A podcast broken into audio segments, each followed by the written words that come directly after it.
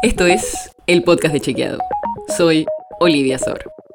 Hoy vamos a hablar de la CELAC. Tal vez nunca escuchaste hablar antes de esta organización, pero es la sigla de la Comunidad de Estados Latinoamericanos y Caribeños, y se la conoce más directamente como la CELAC. Y este grupo es noticia porque se está realizando en la ciudad de Buenos Aires la séptima cumbre de mandatarios en la que se reúnen los presidentes de los países que lo integran.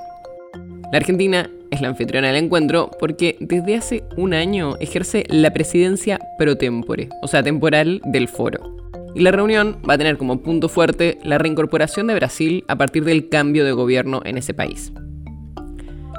Pero vamos con algunos datos para que se entienda mejor qué es y cómo funciona la CELAC. Para empezar, la forman 33 países de la región.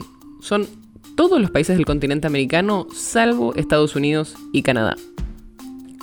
Hablamos con los especialistas y nos decían que esto es una de sus fortalezas y a la vez un problema. Porque es el único espacio que incluye a todos los estados de América Latina, pero eso a la vez pone en relieve la heterogeneidad de la región y dificulta los posibles acuerdos. Pero también es importante entender para qué sirve la CELAC. Según su propia página web, se autodefine como un mecanismo intergubernamental de diálogo y concertación política. Nació en diciembre de 2011 en Caracas, cuando Hugo Chávez todavía gobernaba Venezuela, con el propósito de avanzar en el proceso gradual de integración de la región.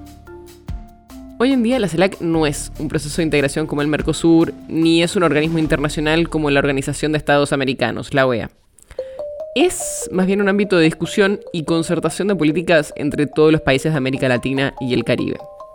Pero también sirve para discutir con otras regiones o países. Por ejemplo, los especialistas nos dicen que es relevante porque es el espacio que han elegido China y la Unión Europea para negociar con la región directrices de agendas comunes de cooperación. Eso pasa en foros CELAC China o durante las cumbres CELAC Unión Europea como la que va a ocurrir este año en Buenos Aires. Veremos cómo siguen las conversaciones esta semana entre los representantes y jefes de Estado de los países de la región. La nota sobre la que se basa este episodio fue escrita por Florencia Ballarino. Si quieres saber más sobre esto y otros temas, entra a chequeado.com o seguinos en las redes. El podcast de Chequeado es un espacio en el que de lunes a viernes te contamos qué de lo que escuchaste o circuló es verdadero o falso.